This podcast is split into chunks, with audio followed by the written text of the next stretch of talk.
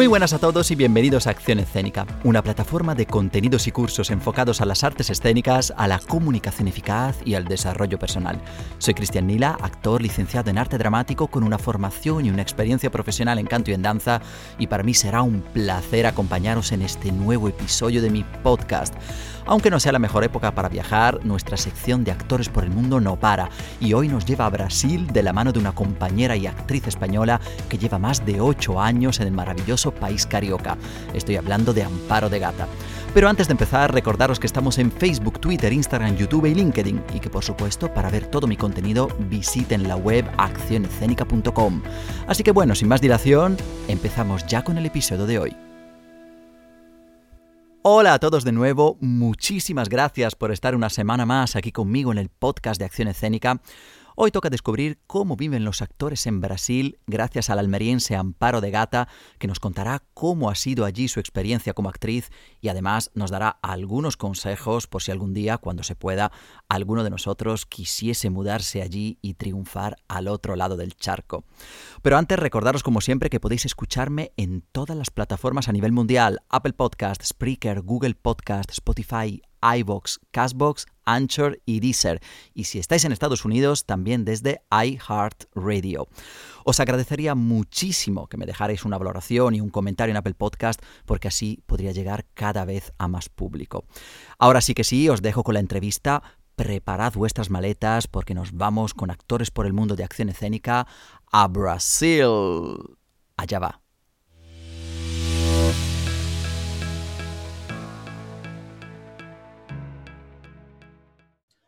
Hola Amparo, ¿qué tal? ¿Cómo estás? Hola, muy bien, gracias. ¿Y bien, tú qué tal? bien, muy bien. Oye Amparo, yo primero muchísimas gracias por participar en nuestro podcast porque... Gracias a vosotros. Este, este tipo de iniciativa la verdad que viene muy bien a todos los actores porque hay mucha gente que, que hoy en día con el tema también de viajar dice, oye, me encantaría ir a estudiar o trabajar a otro sitio y, y no sé cómo se lleva la parte actoral allí, ¿no? Entonces toda la información que nos vas a dar tú hoy va a ser muy valiosa y yo sé que la gente te lo va a agradecer un montón. Así que de verdad, para empezar, muchísimas gracias por estar aquí.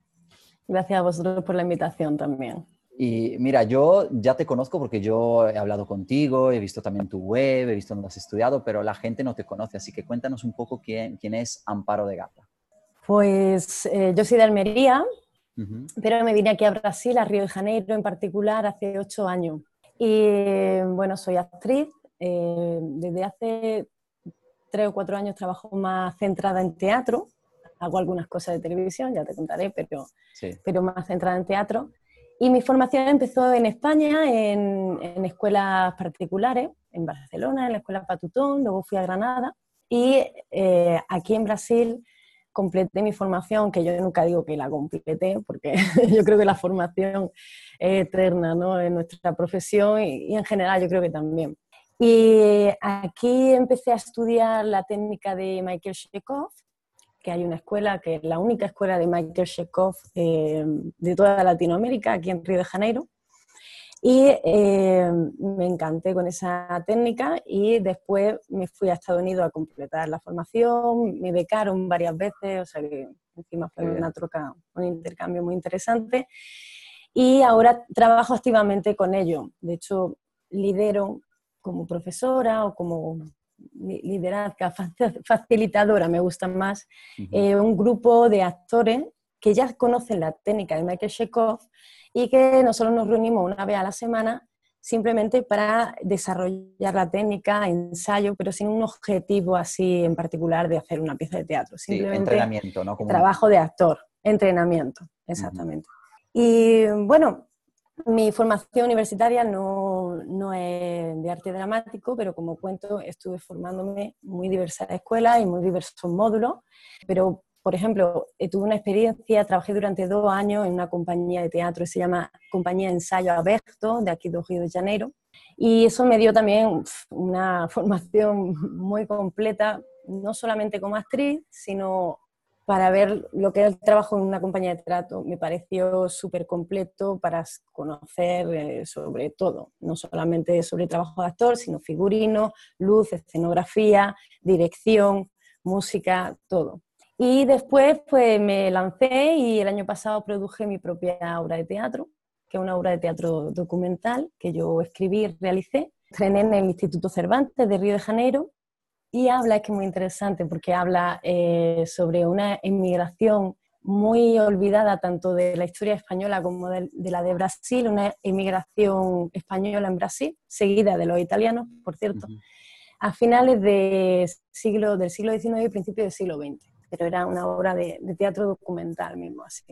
Y nada, y aquí sigo en esa aventura. Me parece que, bueno, tú dices, bueno, no tengo una formación universitaria en arte dramático, pero realmente has invertido un montón de tiempo, un montón de años también en formarte en muchos países y eso es, tiene, un valor enorme, enorme. Además, luego nos hablarás un poco de la técnica de Chejo, pero eh, cuéntanos un poco ahora, claro, tú llevas en Brasil cuánto tiempo, me has dicho? ¿Cuánto llevas? Ocho años. Ocho años, o sea, ocho, años, estamos hablando ya de, de, unos años, ya no es un viaje. Sí. ¿Qué diferencia ves tú, por ejemplo, entre el trabajo que se hace en España o en Brasil, porque tú ya llevas ocho años, o sea que ya llevas un tiempo, y qué diferencia ves tú que hay? a nivel actoral entre los dos países? En, el trabajo, así en general. Sí. Bueno, es una pregunta muy amplia, pero mm. una cosa que me llamó mucho la atención cuando llegué aquí, en particular a Río de Janeiro, que hay que especificar que, que Brasil es muy grande y que no es lo mismo Río de Janeiro que otras partes de Brasil, en particular Sao Paulo, es una ciudad mucho más rica culturalmente, donde se invierte mucho más dinero y donde hay mucho más trabajo y mucho más tipo de teatro, de cine, de todo. Río de Janeiro es una ciudad muy focada en la televisión. Aquí hay una televisión pública, que es la única, y donde el producto que más vende y que más gusta aquí son las telenovelas, que son como las series, ¿no? Pero en versión telenovela. Entonces, hay, aquí en general se vuelca mucho, los actores como que desean mucho llegar a la televisión. Y para llegar a la televisión no hay una formación de actor mismo, sino que hay muchas escuelas que venden formaciones para eh, crear productos de, televisión, ¿vale? Entonces, eso es una cosa muy fuerte aquí y además un poco triste eh, para mi gusto porque tapa un poco el trabajo, compañía de, teatro buena y de actores que le gustan su profesión de actor, ¿no? De teatro, de cine, ¿no? Pero como que la más inmensa mayoría, a mí me llegan a, preguntar jóvenes, bueno, ¿qué tengo que hacer cuando me conocen, ¿no? soy actriz, ¿qué tengo que hacer para actuar en la televisión? Y ahí yo le digo, digo, bueno, pero es que eso no es el objetivo del actor. ¿Tú quieres ser actor o quieres ser un producto? Porque ahí la formación es muy diferente. Yo te voy a decir, pasa por esta escuela, habla con esta gente y empieza a hacer casting y métete ahí. O si quieres realmente estudiar teatro, pues ya hay otro tipo de, mundo. Pero en general yo he notado eso así aquí muy fuerte y muchos compañeros españoles luego lo comento y me dicen, ah, pero aquí es igual. Yo ya no sé, yo llevo ocho años aquí. Bueno, yo... Mm, dime, dime. No, no, termina, termina tú. No, creo que, a ver, yo creo que en, todos los países creo que hay un concepto en general del actor que es, si soy actor, eh, tengo que ser famoso, ¿no? Un poco ese, esa cuestión de, del actor como un personaje comercial, un personaje que sale en las portadas de las revistas, que todo el mundo quiere, le pide autógrafos, es decir, eso es un poco el concepto que hay detrás de nuestro trabajo. Entonces, aquí en España es cierto que mucha gente busca la televisión como elemento para que las masas los conozcan. Y a partir de ahí es cuando a lo mejor luego, cuando tienen ya una fama, pues ya hacen otras cosas. Pero también es verdad que hay actores en televisión que son, están muy bien preparados, tienen una preparación muy buena actoral, porque además la preparación ante la cámara tiene también sus complicaciones. Luego hay gente que, que, sí son actores porque, bueno, tienen un perfil muy bueno, son chicos muy guapos, han gustado y los ponen delante de la cámara. Hoy en día con el tema de redes sociales pasa mucho. Pasa mucho que si tú tienes muchos seguidores, te pongan una película porque automáticamente sé que vas a tener a mucha gente viendo la película en una cosa muy comercial. Pero aquí en España yo no, no noto ese, mm, esa diferencia a nivel de formación ¿no? de, de, actores para televisión y para teatro. Son dos formaciones distintas, pero hay gente muy bien preparada que hace cine. Pero aquí además no tenemos la telenovela, tú lo sabes bien, aquí en España la telenovela... Es que claro, yo no me estoy refiriendo a la actuación ante la cámara, que sé que, eh, de hecho yo también me preparo claro con eso porque es que es un mundo aparte, ¿no? No, es que el formato telenovela, yo he trabajado en la Globo. Claro. Yo sé, y allí hay gente muy preparada, ¿eh? Y además te trata muy bien. Claro. Una cosa no quita la otra. pero la forma de actuar, la forma de trabajar es muy superficial, por decirlo de alguna manera tú, dices a nivel de, de, telenovela, ¿no? No a nivel de trabajo ante la cámara. Ah, vale. No, no, telenovela, formato del producto telenovela. Vale, vale, vale, vale. Es otra cosa, de hecho hay cine, hay cine brasileño muy bueno. Ahora, gracias a Netflix, se está globalizando todo y hay cine muy bueno. Y, ahí hay trabajo actoral y ahí hay una preocupación por una cosa de calidad. Claro, que yo digo que todas las novelas no la tengan y hay actores muy buenos, muy preparados en las novelas y los directores son un crack pero hay mucha prisa por crear mucho, muchas series seguidas. Eh, bueno, es el mundo televisión, que es como poco preocupado realmente porque tú realmente estés sintiendo, no experimentando, no experimentando nada. O sea, di esto y dilo así, que te vea yo este ángulo. Sí, y fin, y fin de la historia. Y fin de la historia. He visto, por supuesto, telenovela y es verdad que yo digo a nivel actoral, digo, bueno, yo no me lo creo mucho, ¿no? Es todo como mucho más pomposo, como todo, todo mucho más dramático, hay ahí una cosa que, a lo mejor si tú hicieras eso en teatro o, en otro tipo de trabajo, podría resultar hasta falso, ¿no? En un momento dado, o hasta poco creíble. Pero parece que en el formato telenovela eso gusta, ¿no? Tiene como enganche. Sí, yo no diría que no es creíble, es mm. increíble. La vida mm. real es siempre más impresionante que cualquier ficción, pero yo creo que es la costumbre, fíjate, la costumbre de ver un producto con esa estructura, con ese formato, con ese tipo de de todo, de actuación y, esos tipos de personajes. Hay muchos, yo y muchos de mis compañeros que estudiamos Michael Chekhov, por ejemplo, que normalmente son actores que se preocupan por, por hacer un trabajo actoral de calidad. Tenemos una relación así amor-odio con la Globo. Yo, yo trabajo con la Globo y lo que pensamos es que cuando te llamen, pues tú intentar hacer un trabajo bueno, intentar eh, crear alguna cosa, mismo con un poco tiempo, mismo con ir transformando desde dentro eso, ¿no?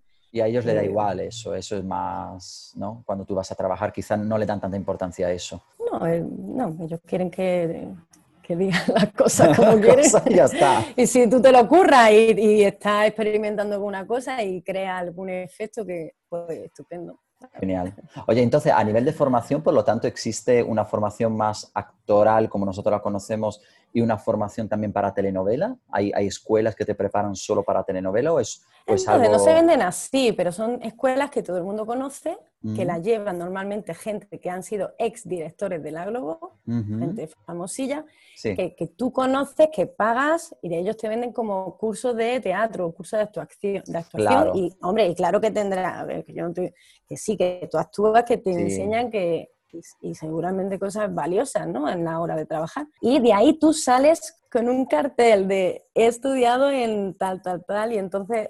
Que automáticamente entras como en, un, en, un, en ese, en ese formato, ¿no? Te, Entiendo, entiendo, entiendo lo que dices. Y entonces, ¿crees realmente que la formación en Brasil eh, es más mm, superficial a nivel actoral o, o, crees que no, que hay escuelas muy buenas también para actores. Absolutamente para nada. Estoy, estoy hablando de eso, es una cosa que me ha llamado la atención, pero que va, aquí hay una formación muy buena y la que quiera. Además, aquí hay formación pública muy buena. Aquí en Río de Janeiro tenemos la Martín Spena, que es una escuela pública, pero no universitaria, pero bueno, la, gente que se forma en la Martins Pena ya puede ser profesor de teatro, ya tiene un título para, ser, por ejemplo, profesor de teatro, aparte de que está considerada la mejor escuela pública de arte dramático de Latinoamérica. Y es una escuela muy buena, muy buena. Yo tengo muchos compañeros que han trabajado allí, que han estudiado, he visto muchas piezas, ¿no? resultados, en fin. Una, una formación muy buena, sí, con danza, con varios técnicas. ¿Puede entrar cualquiera en esa escuela o hace falta una prueba de acceso? ¿Hay una No, todas tienen prueba de acceso. Ah, eh, es una titulación, no es reglada universitaria, pero es como universitaria, entonces todo a partir de los 18 años tiene una prueba de acceso, que son eh, pruebas teóricas y prácticas de canto, de actuación, de todo, y luego es pública, gratuita. Luego existen aquí en Río tres universidades públicas, la Unirrío, la la federal y la estatal. Las tres universidades tienen titulación de, actor y titulación reglada, las tres, y también pública. Y, cómo, se llama la carrera? ¿Arte dramático como aquí o tiene otro nombre? Ay, la verdad es que me estoy metiendo la pata. La federal no tiene de actor, tiene de dirección teatral. Ah, vale, vale. Las otras dos tienen de actor, eh, ahora mismo no me acuerdo el nombre, pero es mm, algo de actoral. Sí. arte dramático no se, no se llama, tiene otro nombre, lo, vale. lo busco si quieres. Vale, vale, vale. Y, y en la federal tiene solamente dirección teatral, no tiene la parte de actor. Vale. Pero son estudios universitarios de largo plazo muy completos, con mucha práctica, con profesores en activo yo conozco que luego he trabajado con ellos y resulta que también en la universidad trabajan y, llevan grupos. Eso me interesa porque una cosa que creo que falta aquí en España, en la formación reglada de las personas que enseñan en la ESAD, en la RESAD, que claro, como tú eres funcionario y eres profesor, no te permite el Estado seguir en activo como actor a nivel oficial. Luego, claramente, cada uno por detrás tiene su compañía de teatro, hace sus cosas, pero pero no ves, por ejemplo, profesores de, la, Escuela de Arte Dramático que salgan a lo mejor de forma continuada en una serie o en una compañía de teatro, que vayan de gira. Eh, como que aquí, cuando eres profesor, eres profesor. Y si quieres ser actor, pues entonces no eres profesor, tienes que actuar. Y allí me gusta mucho que tengan esa filosofía de que el profesor esté en activo, porque eso creo que es fundamental. Sí, sí, yo también lo creo, vamos, y más en, esta, en estas carreras, ¿no? Porque precisamente cuando tú tienes un profesor que lo ves que está creando fuera, ¿no? Primero que ese profesor, nada más que con ese trabajo de creación que el, el suyo, ¿no? Como artista, pues allí también se va a enriquecer y esa, y esa experiencia la va a llevar a la aula, porque, hombre, nosotros tenemos que estudiar una teoría y una historia teatral y tenemos que saber lo que se ha hecho y eso no se va a modificar pero tenemos que también tener una formación eh, más dinámica, ¿no? más acorde, más fluida con nuestro tiempo, con, la vida real y claro, un profesor con una vida artística viva, pues... Claro, actualizada. Está actualizada constantemente. Oye, y el tema de, de, las caras nuevas, tú cuando llegaste claramente, tú ahí no tenías contacto, no sé si a lo mejor conocías a alguien, pero eh, ¿cómo pudiste empezar a entrar un poco en ese círculo, en ese mundo? ¿Le dan oportunidad a, las caras nuevas de trabajar o, es más complejo? Mira, en general yo tengo la sensación de que sí le dan oportunidad a las caras nuevas. Una oportunidad te dan, otra cosa es que... Pero buscan bastantes caras nuevas. Y yo cuando llegué, de hecho, una de las cosas que me hizo quedarme es que nada más llegar, sin hablar muy bien portugués, porque no estudié, pues ya estaba haciendo teatro, ya, estaba, ya me estaban llamando para casting, ya estaba eh, haciendo muchas cosas. En un año hice un poco de todo. O sea, posibilidades hay. Y después de ocho años, ahora ya no soy una cara nueva y sigo viendo que quieren caras nuevas, sí. Lo que pasa es que luego tú puedes tener una oportunidad de que una agencia te acepte por ser una cara nueva y apuesta por ti pero también luego tenemos el mismo problema que yo creo que tenéis allí, de que luego los trabajos buenos, digamos, para acceder a un papel en una película, una cosa así, son caras conocidas. es que allí, ¿sabes qué pasa? Que allí yo creo que es una cosa mundial y universal. Al final, el productor gasta mucho dinero en una película y dice, yo necesito tener una seguridad, ¿no? Porque es mucha inversión. ¿Y qué hacen? Claramente no se atreven a darte la oportunidad a ti o a mí en un momento dado porque dicen, oye, prefiero dársela a una persona conocida que sé que solo por estar en la película ya la mitad de lo que yo he invertido lo puedo recuperar. Entonces, claro, ahí, entra, ahí entra una parte más económica que sé que a nosotros no nos gusta, pero que es la realidad, al fin y al cabo. Creo que es cuestión de, demostrar lo mejor posible lo que sabemos hacer hasta que alguien decida confiar en ti pero, pero sí, aquí pasa igual, aquí pasa igual, aquí pasa igual. Y un poco así lo que yo vi, lo que yo mm. aprendí, la, conclusión que yo tomé estos años es también que, que, tú no te puedes esperar a que te llamen. Ya. Yo no sé allí, pero aquí no, yo, me, yo al final dije, no, o sea, yo no ni me voy a, ni voy a desistir porque no puedo, o sea, es una cosa que tú llevas dentro y ya está, ni, ni me, me voy a desesperanzar, voy a empezar a crear yo mi producto. Pero es que eso se hace aquí también. O sea, eso, eso claro, al final. Claro, es que al final. Es que yo no puedo estar esperando en mi casa que me llamen Modóvar, porque es que no me va a llamar. Es decir, yo tengo que crear, tengo que mostrarme, tengo que. Y hoy en día con el tema redes sociales, además tenemos la suerte de, tener más canales para mostrarnos. Exacto. Y, y, yo creo que tenemos que empezar a aprovechar con todo lo que ha pasado, aprovechar todos esos canales, ¿no? Y el idioma, me estaba diciendo antes que no, que no ha sido una barrera al principio, que independientemente del idioma, que te llamaban y tal. ¿Tú ves que ahí son mucho más flexibles? Con, porque aquí en España es como que a veces, no, es que si los busco castellano, si eres andaluz, como que no. Aquí todavía el tema acento, el tema tal es un poco más estricto. Ahí ves que hay más facilidad con el tema idioma, acentos.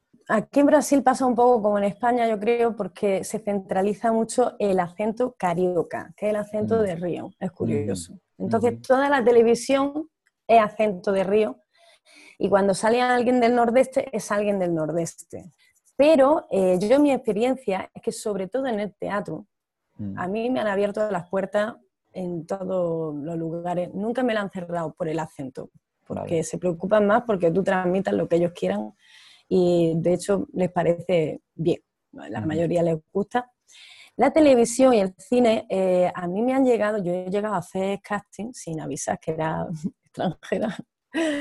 Y porque a veces te tachan, o sea, directamente dices que, era, que eres gringa y entonces pues, no habíamos pensado en un gringo y no te hacen el casting. Entonces, claro pues he llegado a casting y lo he hecho con mi acento y al final el director me ha dicho, oye, que voy a poner que este personaje es extranjero, porque me ha gustado. Y mira, o sea, pasa. Pero eh, en televisión, por ejemplo, siempre hago de extranjera, siempre hago de gringa, porque ahí es muy difícil. En cine, televisión, en ciertos productos es difícil que tú con otro acento puedas hacer de otro, de otro personaje, ¿no? Y entonces ahí es más difícil y lo, con, sí, yo no me he podido salir de ahí. De hecho, es una cosa que me, me, cansa un poco, ¿sabes? Porque veo que realmente hasta que no consiga un acento limpio, carioca, que es que es muy difícil, pues no voy a poder acceder a ciertos trabajos, ¿no? Lo tengo. En teatro sí, teatro me busca mi hueco, pero en cine es más difícil. Yo creo que es una cuestión, luego depende de los países. Justo hice una, una entrevista también a unas compañeras de Londres y en cambio ahí en, Inglaterra sí son muy estrictos con el idioma. O sea, si tú, yo tengo un compañero que es bilingüe y a pesar de ser bilingüe le cuesta mucho hasta entrar en una escuela. O sea, ya no trabajar. O sea, hasta entrar en una escuela es como que sí eres bilingüe, pero mm, no eres 100% inglés. Entonces, claro, ese porcentaje que le falta es como que hasta para una escuela se lo piensan, ¿sabes? Aquí no. Eh, aquí, un poco como aquí en España, aquí en España es verdad que no, no es tan estricta la cosa, pero sí es verdad que, que todavía hay ese, ese concepto del, del, acento, del idioma, que buscamos actores andaluces. Es como, bueno, ¿eso qué quiere decir? ¿Que estás buscando un acento o estás buscando un prototipo de personaje? Que no sé si eso pasa ahí también. Yo no, no conozco así los, las características sociales ahí en Brasil, pero me imagino que también ahí a lo mejor buscamos gente del sur o gente del norte, noroeste, como me decías, o gente de...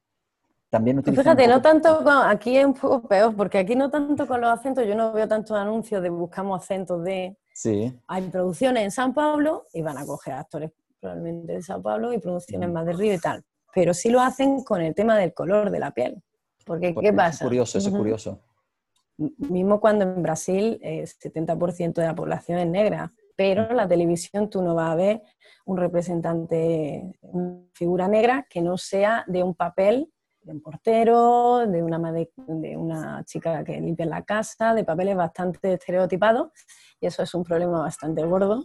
Pues que no, entonces ahí sí que lo he visto, ahí cuando dicen queremos una actriz negra o un actor negro. Entonces, para un papel específico de negro, eso que tú me acabas de decir del acento aquí yo lo veo, pero con... Con los colores, pero ¿y eso tú lo ves? O sea, ¿la gente realmente se identifica con lo que ve entonces? Porque claro, si tú lo que ves en la calle es mucha gente negra, mucha gente de color, y de repente en televisión no, e, no es esa realidad, ¿tú ves que entonces como que la gente le cuesta, lo, lo acepta igualmente? es que lo que se representa en, la, televisión mm. es una realidad que existe también, solo que, es, mm. que es una minoría, ¿entiendes? Ellos no, ellos no colocan de protagonista otra realidad. Claro, eh, cogen esa que le interesa. Me, parece muy curioso. Que la... Sí, que es la, la, que quieren que se muestre al mundo, ¿no? De ellos. También, también. Y bueno, son telenovelas, entonces son tipo fantasía, ¿no? Entonces, pues toda la población le gusta y sigue, mismo que sea negra o blanca. o sea, ellos es como, bueno, una, una película, ¿no? Una proyección, pero sí, pero pero eso, o sea, al final lo que tú proyectas en la televisión también es la realidad que tú le quieres meter a la gente en la cabeza y si tú solo pones a los negros de, en ciertos papeles, igual que solo usas a los, a los andaluces en ciertos papeles, pues entonces tú estás fomentando una mentalidad, efectivamente. Cuéntanos un poco, tu, tu, primer casting, ¿cómo fue? Porque tú me dijiste que llegaste y tampoco conocías muy bien el idioma, ni... O sea, ¿tu primer casting fue sin saber mucho de brasileño o...? Mira, mi primer casting fue para un grupo de teatro así pequeñito y yo no sabía nada de portugués. Fue, o sea, no llevaba un mes aquí. Y yo me, dieron el, el, texto ahí, el director explicó un poco de qué iba la pieza y dice, bueno, pues elijan un papel, uno de los personajes lo elijan. Y yo elegí la protagonista porque me encantó. Pero tú, pero tú entendías, una revolucionaria. tú, tú sí, entendías, sí, más o menos. Después de un mes tú ya entiendes. Sí, la historia luego es hablar, pero pero te da para entender ya. Y luego leer, nunca tuve problemas porque da para, entender bastante bien. El problema es pronunciar bien, claro. que es diferente. Claro. Y ellos te entienden muy bien porque ellos están rodeados de países latinoamericanos, entonces están muy acostumbrados a escuchar español y la mayoría habla español. Entonces, bueno, pues nada, pues me puse y yo dije lo que, lo que tuve que decir. ¿De qué forma? ¿De qué forma? Porque si no sabía. Pues en español, al final en ah, español, pues porque claro, cuando creo que en ese momento digo, bueno, yo lo voy a soltar aquí, era un, papel muy pasional, así, era muy revolucionaria, era maya.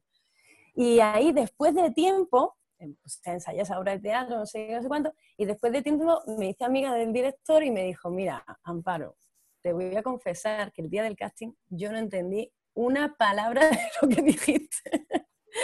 Pero él estaba con otro que era asistente de, de dirección y me dice, pero el Joao, le di así con el codo a Joao, el Joao me miró y me dijo, es Maya. es Maya, era Maya. y ahí me cogieron. Claro. Entonces fue muy bien. Mira, una cosa curiosa de los castings que te voy a decir, mm. que, no tenéis en España y que es mm. muy bueno, no los castings de teatro, pero los castings de tanto televisión como comerciales.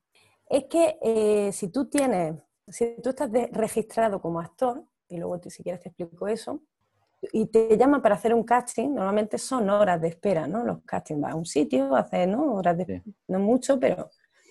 Entonces, a ti te dan un dinero significativo, una diaria, ese día, que es pequeñita, no es mucho dinero, eh, creo que ahora está por 70 reales, pero bueno, 70 reales ya el transporte, ya el bocadillo que te hayas comprado ese día. 70 reales, ¿cuánto es más o menos en euro? Mira, en euro no lo puedes hacer la conversión porque ahora está el euro muy alto, pero mira, es como si te pagaran 20 euros. Vale. Por ir al casting, o 25 euros. Una cosa simbólica. En Sao Paulo te pagan 90, te pagan un poquito más. En Sao Paulo siempre están. Pero te pagan alguna cosa. O sea, yo de verdad, o sea, tío, porque te hacen ir para un sitio, esperar que si te, hacen comprarte alguna cosa, que luego vuelves a casa y luego la hora ¿no? que estás allí, pues te lo pagan, te pagan la productora, la que hace el casting, paga a los actores por hacer el casting. Pero entonces los castings realmente son ellos los que llaman a la gente que quieren que se presente. O sea, no es que yo veo un casting, como aquí, por ejemplo, muchas veces hay muchas páginas de Facebook de casting. Y entonces yo pues me presento a un casting. No, yo tengo primero que contactar con la productora y la productora me dice, ok, y entonces cuando me pagan ese dinero o todos los que se presenten le pagan ese dinero. Es que tú para acceder al casting, tú vas a través de lo que aquí se dicen agencias, son entre productora o agencia. Entonces son las agencias las que te ponen el anuncio en el Facebook. Yo creo que va por aquí. Productora ya eh, anuncia un casting. Muchas agencias lo cogen y empiezan a llamar gente. Hacen una selección y ahí dice, mira, pues tú encajas, vas para allá. Y tú ya allí vas a través de una agencia con tu documentación de que eres actor reglado y cobra el, el cachet, casting. ah, qué bien. O sea que, pero claro, aquí pasa también. Es decir, hay, aquí están las agencias, tú estás apuntado a una agencia, te llaman porque hay alguna, para un anuncio, para una serie, hace falta un papel. Y hay mucha productora que, que, buscan a través de agencias, pero luego existen casting que son abiertos, que son casting a lo mejor buscan figuración o buscan otras cosas. No, figuración no. Figuración, no, tiene nada que ver, eso, eso, eso es lo que quiero decir. Vale. No, figuración no. Solo cuando se trata de actor, tú tienes que tener un papel de actor como que eres actor reglado, ¿no? Y eso, ¿cómo lo, cómo lo consigues? Tienes que demostrar una, una formación, tienes que haber trabajado, ¿cómo consigues ese carnet? Pues o bien tiene una titulación universitaria, que ahí ya la tiene, o de estas regladas como la Martins Pena, que no universitaria, pero reglada, ya lo tiene. Luego hay escuelas privadas muy buenas, tipo, no sé, es como Coraza en Madrid, pues aquí, eh, una comparación, a CAU, que es totalmente privada, pero también es reglada, ya lo tiene. Entonces, esa es una forma. Yo, por ejemplo, no tengo formación aquí, entonces, por mucho que diga estudiado en España, ellos no, eso no lo pueden convalidar. Entonces hay otra forma de obtener el DRT, que se llama, que es el registro profesional de actor, que es mostrando experiencia y cursos de teatro, pero sobre todo experiencia. Entonces, ¿cómo demuestra experiencia? Pues con carteles, con tu nombre en proyectos teatrales, en carteles, eh, otro tipo de... Sí, material, material. Material, exactamente. Te hacen una entrevista y a mí me la concedieron cuando la pedí. Eh, ¿Quién te hace la entrevista? ¿Existe ahí también un, sindicato de actores? ¿Hay alguien que gestiona toda esa parte? O... Exacto. De hecho, el DRT te lo hace el sindicato de actores. Eh, y luego el sindicato de actor envía la información a, digamos, al Ministerio de Trabajo y ahí es cuando el Ministerio de Trabajo te declara como un actor registrado para trabajar. Oye, pues eso... Pues, bien reglado. Pues sí, porque además es verdad que mm. cuando uno está en una agencia y te llaman para un casting y te llaman para otro y para otro y para otro, y tú dices, oye, por lo menos me llevo, aunque sea, pues oye, la comida de ese día, ¿no? Claro. Que que no. Y es una forma. de... no te cuesta dinero. Claro, y es una forma de valorar también que tú estás haciendo una prueba, pero que esa prueba también es trabajo. O sea, que tú no vas a una prueba tal. Y, sí, sí, mm, porque te piden estudiarte un texto, porque, claro, pierdes una mañana. Claro. En fin, tú te tienes que preparar. Pues eso me parece muy interesante. Oye, y, el tema del sindicato, eh, para entrar en ese sindicato me imagino que la prueba será igual, es decir, tendrás que presentar material o haber estudiado en alguna escuela, tal. ¿Y tiene, un, ¿tiene un coste, tiene una mensualidad o es simplemente te apuntas y, listo? Tiene una anualidad, sí. es, muy poco. Sí. Luego está el coste del DRT de un papelado y entonces también paga una tasa, pero es una cosa que paga una vez y ya lo tiene. Y ya está. Para estar en el sindicato hay una, una anualidad. Y los representantes, ahí existe también, el, me imagino, la figura de representante, del manager, ¿no? ¿Cómo funciona? ¿Hay agencias? ¿Hay también representantes, personas individuales que, llevan actores? Sí, los dos. Hay agencias que representan y hay representante exclusivo. Yo no, tengo representante y no nunca he tenido, vamos, pero sé por compañeros cómo funcionan más o menos. Sí, suele funcionar como en España, me imagino, ¿no? O sea, si le mm, gustas, pues entras y tienes un poco esa... Y a nivel de contratos laborales, ¿cómo ves la, situación? Son, ¿Tienen una buena tarifas? ¿Hay un convenio? Eh, contrato, eh, ¿qué te refieres? ¿En, la televisión? Eh, sí, depende. Bueno, en televisión y también en teatro. O sea, cuando te contratan, tú que tienes más experiencia, sí. Cuando, mm. cuando, tienes un contrato, ¿cómo, ¿cómo se gestiona? ¿Ves que que, hay unas tarifas y por lo tanto la productora se tiene que ceñir a esa tarifa o cada productora te paga lo que, lo que quiere? No, nosotros tenemos un mínimo, como actores tenemos un salario mínimo y una diaria mínima. Eso es lo mínimo que, que, te tienen que... Hay una, una, regla básica, pero ya la contratación de los actores pues varía mucho. La televisión te contratan como contrato de trabajo, que se dice, yo, mi compañía de trabajo, estuve de, teatro, estuve trabajando dos años, pero como autónoma. Entonces me contrataban eh, contratos de esa, un poco diferente, como por servicio y obra, y lo iban renovando. Pero tengo que decir que es que mi compañía no tenía un dinero, una financiación estatal ninguna. Eso es muy difícil, muy difícil aquí que, que las compañías estén subvencionadas. Ellos aquí pedimos editales, que son bueno, dinero público que se ofrece, tú envías un proyecto y te dan parte del dinero para hacerlo si lo ganas. Pero que una compañía tenga un financiamiento así continuo es casi imposible. Y entonces esta compañía, por ejemplo, se eh, financiaba a través de partidos políticos y de sindicatos, porque esa compañía hacía mucho ellos decían teatro épico, era teatro político, muy político de izquierda y hacíamos muy, también mucho teatro de, teatro de los trabajadores, teatro de Brecht, eh, hacíamos mucho tradición de teatro, pero siempre en un teatro de teatro de, trabajador, teatro de proletariado. teatro social. Entonces, bueno, entonces eh, toda la financiación que teníamos y nos pagaban, o sea, estuve dos años con ella, venían de partidos políticos y de sindicatos de trabajadores, que mm. veían importante pues, lo que, el trabajo que estaban haciendo. Eso, hombre, aquí, aquí realmente tampoco, aquí hay financiaciones, pero es verdad que hay dos o tres compañías que están financiadas por, el ministerio, es decir, aquí es más, es más complejo. Pero sí es cierto que eh, aquí ahora están con el, con el, em, el convenio de actores y actrices y la Unión de Actores está un poco trabajando en ello.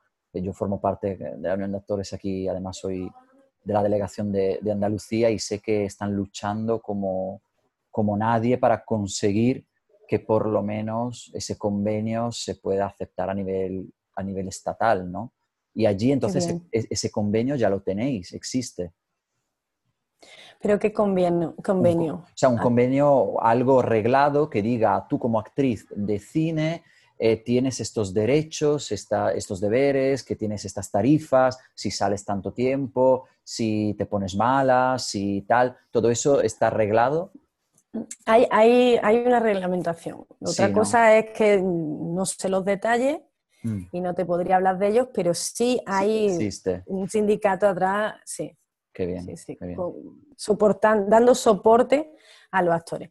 Solo que también, luego la realidad, o sea, cuando te llaman a la televisión o te, te ofrecen un trabajo importante, tú recurres, puedes recurrir al sindicato, pero la mayoría de la gente recurre a un agente de representación, que son los que saben los trucos y los almendrujos de las producciones y son los que te van a sacar el contrato. Qué bien. O sea, que tener un representante al final es como tener un abogado, ¿no? Un poco. Sí, un poco. De hecho, es para lo, para lo único así, bueno. Que sirve. pero hay gente que tiene representante y que luego ellos van a, otros castings que no los llaman representante. O sea, no existe eso de que el representante te va a buscar todos los trabajos. Pero si tú consigues pasar un casting bueno, ahí el representante habla por ti y seguramente vas a conseguir que te paguen mucho más de lo que te va a ofrecer en principio la televisión. Qué bien, qué bien. Mm. Pues mira, eso, eso sí me parece interesante y además aquí en España es verdad que el representante tiene, es una figura importante, pero no se ve como allí como una especie de persona que necesaria a la hora de la contratación, ¿sabe? Al revés, yo tengo un compañero que tiene un representante y me dice, Cristian, todos los trabajos que he encontrado me los he gestionado yo y simplemente por ser mi representante se llevaba un porcentaje, pero no hacía nada. no hacía nada. Aquí, aquí pasa eso también y eso hay mucha gente que les, quema mucho, porque se buscan ellos el trabajo, se lo gestionan ellos, pero como tienen representante le tengo que pagar un porcentaje a esa persona que no ha hecho nada. Entonces ahí, ahí es un poco más lamentable, pero bueno. Oye, el tema de la visibilidad online, eh, usáis mucho ahora con todo lo que ha pasado de la pandemia y tal. ¿Cómo se ha adaptado un poco el trabajo así actoral a las redes sociales? ¿Hay visibilidad? ¿Se da visibilidad online a los actores? Yo creo que sí, más o menos como en España. Ahora mismo, por ejemplo, Instagram es el escaparate, el canal que tenemos para, que nos conozcan, para publicar y compartir nuestra, nuestro trabajo. Ahora con la, con la pandemia, pues hubo una paralización muy fuerte aquí, mucho mayor que en España. Yo, de hecho, el mes pasado estuve trabajando con un grupo español y tal, online, y vi que allí, eh, bueno, hubo un parón por el susto, pero rápidamente la gente empezó a idealizar el cómo seguir adelante. Aquí está la gente más parada y tiene una explicación que es bastante de peso, que es la situación política. O sea, que ya no solamente la pandemia, sino que, esto, no sé, se, lo estáis escuchando desde fuera, entonces hay una situación política muy rara y, y una crisis económica muy fuerte en fin, más fuerte que en España porque ya veníamos de una crisis y ya Brasil es un país ¿eh? delicado culturalmente, la gente de la cultura siempre estamos muy atrás, igual que todo el mundo, pero aquí un poquito más, ¿no? Sí. Y ahora, pues eh, la sensación aquí, aquí que me da, porque es una cosa que comentamos, porque esa paralización, ¿no? Y yo creo que es una paralización psicológica de, un poco qué está pasando. Entonces, espero que ahora empiecen otra vez a activarse y lo, que he visto ¿no? de, gente que sí que ha empezado a hacer, pues yo creo que como en España han empezado a hacer teatro en streaming, han empezado a hacer experimentación teatral en confinamiento, ¿no? Y, y eso, y, hacer vídeos, vídeos poesía, eh, entrenar tu capacidad actoral con monólogo. He visto de todo lo mismo que allí. Yo creo que el artista es un sé que, que no puede parar. No, no, no, no, porque además siempre lo digo, al final el artista es que nosotros siempre hemos tenido crisis. O sea, es que realmente no es, al final el artista siempre ha tenido que luchar para salir adelante, nunca ha sido un trabajo fácil. Entonces ahora tenemos una pandemia que afecta a todo el mundo, pero es que antes de la pandemia había otra situación que igualmente para nosotros eran complicadas y otras y otras. Entonces al final para nosotros es una cosa más, no es, oh, se me ha parado el mundo con la pandemia. Yo aquí en España creo que mm, es verdad que la, que la, gente, la gente está indignada un poco porque, porque, claro, yo no sé ahora la situación allí, creo que allí también tenéis varios rebrotes, me imagino, y tenéis la situación... No, que estamos todavía en... En, en, el pico, ¿no? Estáis ahí arriba, claro, nosotros ya estamos un poco ahora... Claro. Eh, liberándonos, pero esa nueva normalidad que nunca llega y que es una nueva normalidad muy rara. Y claro, los actores aquí estamos indignados porque han dado butacas de los teatros y obligan a los teatros a, tener un, aforo del, eh, del 30%, que es muy poco, que eso no le da para un teatro para ser rentable, pero luego tú sales a la calle y los bares están llenos, la gente pegada. Entonces, claro, tú dices, ¿por qué mi sector tiene que verse en esta situación y tiene que estar hasta noviembre mínimo sin trabajar porque ahora mismo te dicen abre el teatro, pero si lo abres al final te sale peor que mantenerlo cerrado. Entonces, claro, eh, la gente está indignada por eso, pero no, no, no, desiste. Es decir, que la gente tiene una mentalidad, ¿verdad?, que sigue online, sigue haciendo cosas y siguen haciendo cosas más pequeñas para que sean rentables.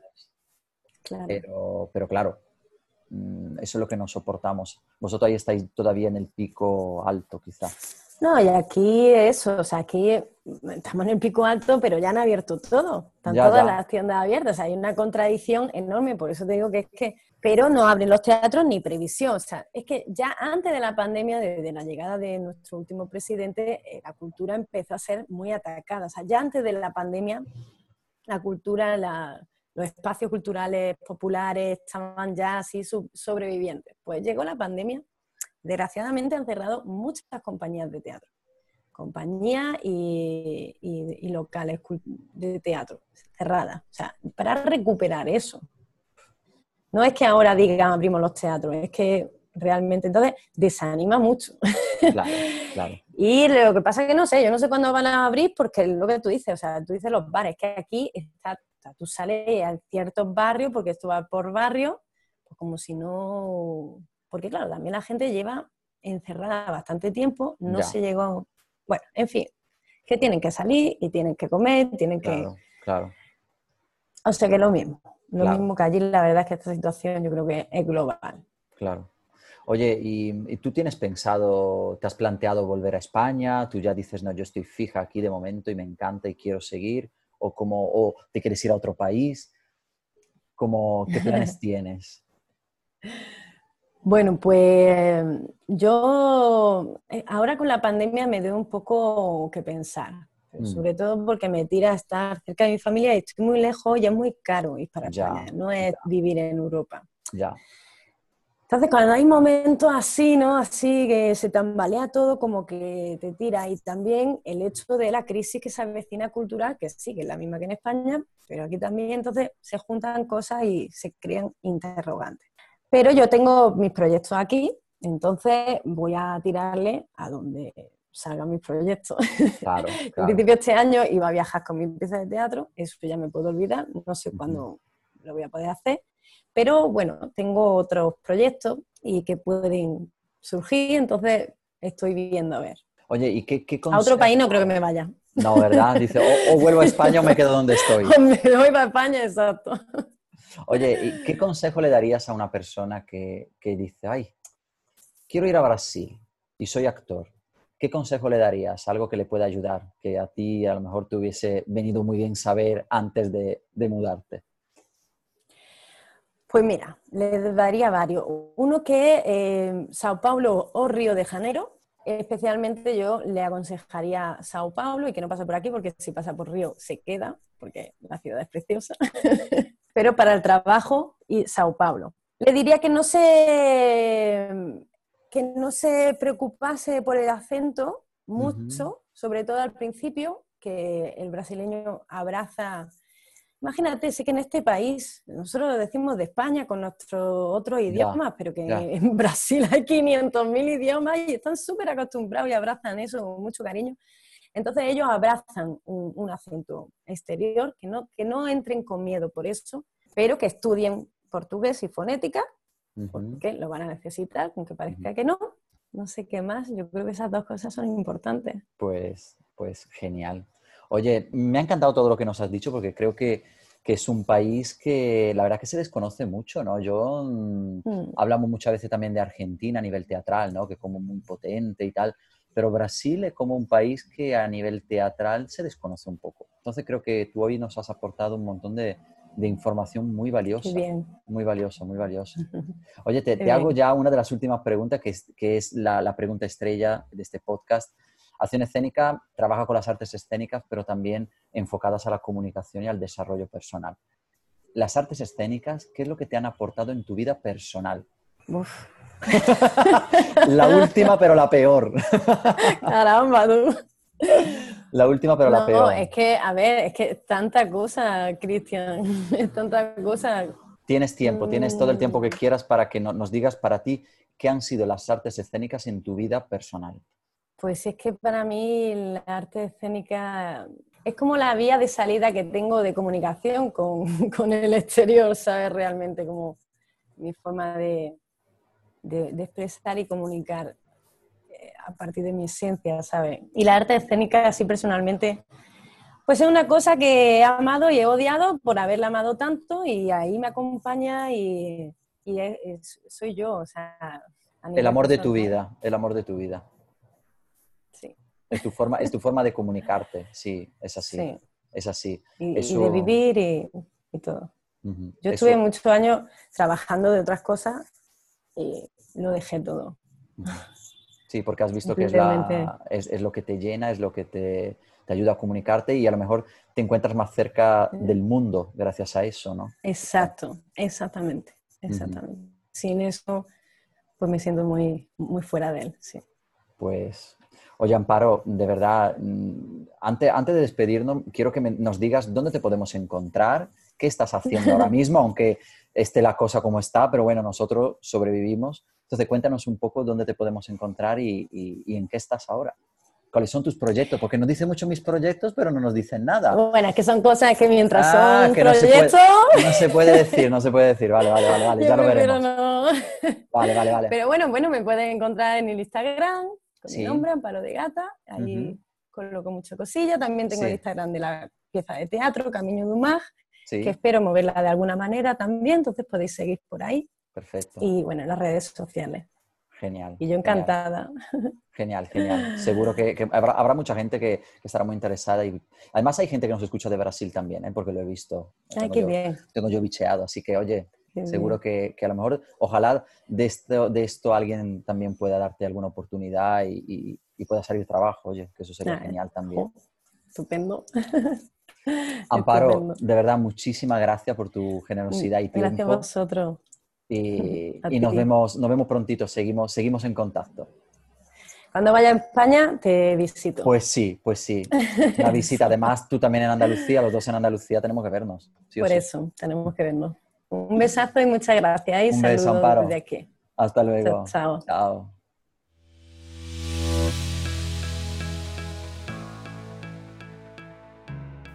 Bueno, hoy hemos viajado a Brasil de la mano de nuestra invitada Amparo de Gata. Seguro que os ha encantado la entrevista y seguro también que más de uno se estará pensando si mudarse o no. Pero bueno, mientras tanto, daros las gracias como siempre por haberme escuchado y recordad, podéis suscribiros a mi canal en iVoox, Spreaker, Apple Podcast, Spotify, YouTube, Google Podcast y en todas las demás plataformas de podcast a nivel mundial porque estoy en todos sitios. Así que nada, os recuerdo que podéis dejarme una valoración o un comentario también en Apple Podcast, que para mí es muy importante, y que si tenéis alguna duda o si os apetece simplemente darme un feedback sobre mi contenido, también podéis mandarme un mensaje o chatear conmigo en directo en la web accionescénica.com. Si os ha gustado este podcast y por supuesto mi canal en general, no dudéis en compartirlo en vuestras redes sociales para que todo el mundo pueda aprender conmigo y así poco a poco conseguir que nuestra comunidad de acción escénica crezca cada vez más. Nos vemos en el próximo episodio, aquí un servidor se despide, muchísimas gracias como siempre y recordad a expresar y a transmitir que es vida. Un abrazo a todos.